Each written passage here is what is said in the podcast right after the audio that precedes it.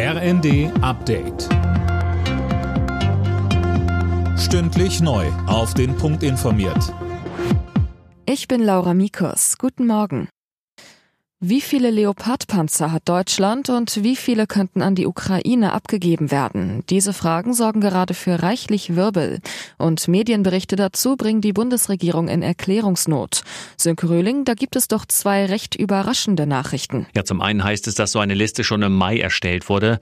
Demnach verfügt die Bundeswehr über 312 Leopard 2. 100 waren damals in der und 19 könnten an die Ukraine abgegeben werden. Der Business Insider berichtet jetzt aber, dass Pistorius Vorgängerin Christine Lambrecht verboten haben soll, den Bestand erneut zu prüfen.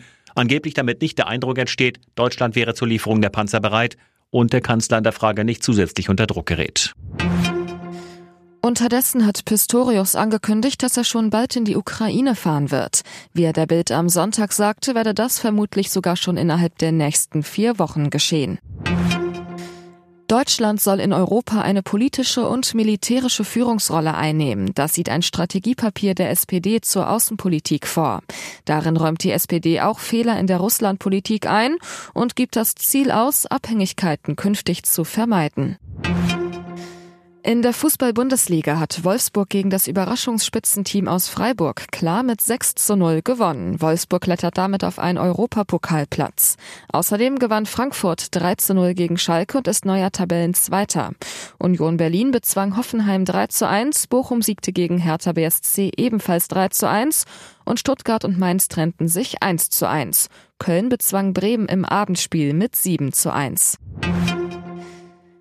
Bei der Handball-WM hat das deutsche Team den vorzeitigen Einzug ins Viertelfinale klargemacht mit einem 33 zu 26 Sieg gegen die Niederlande.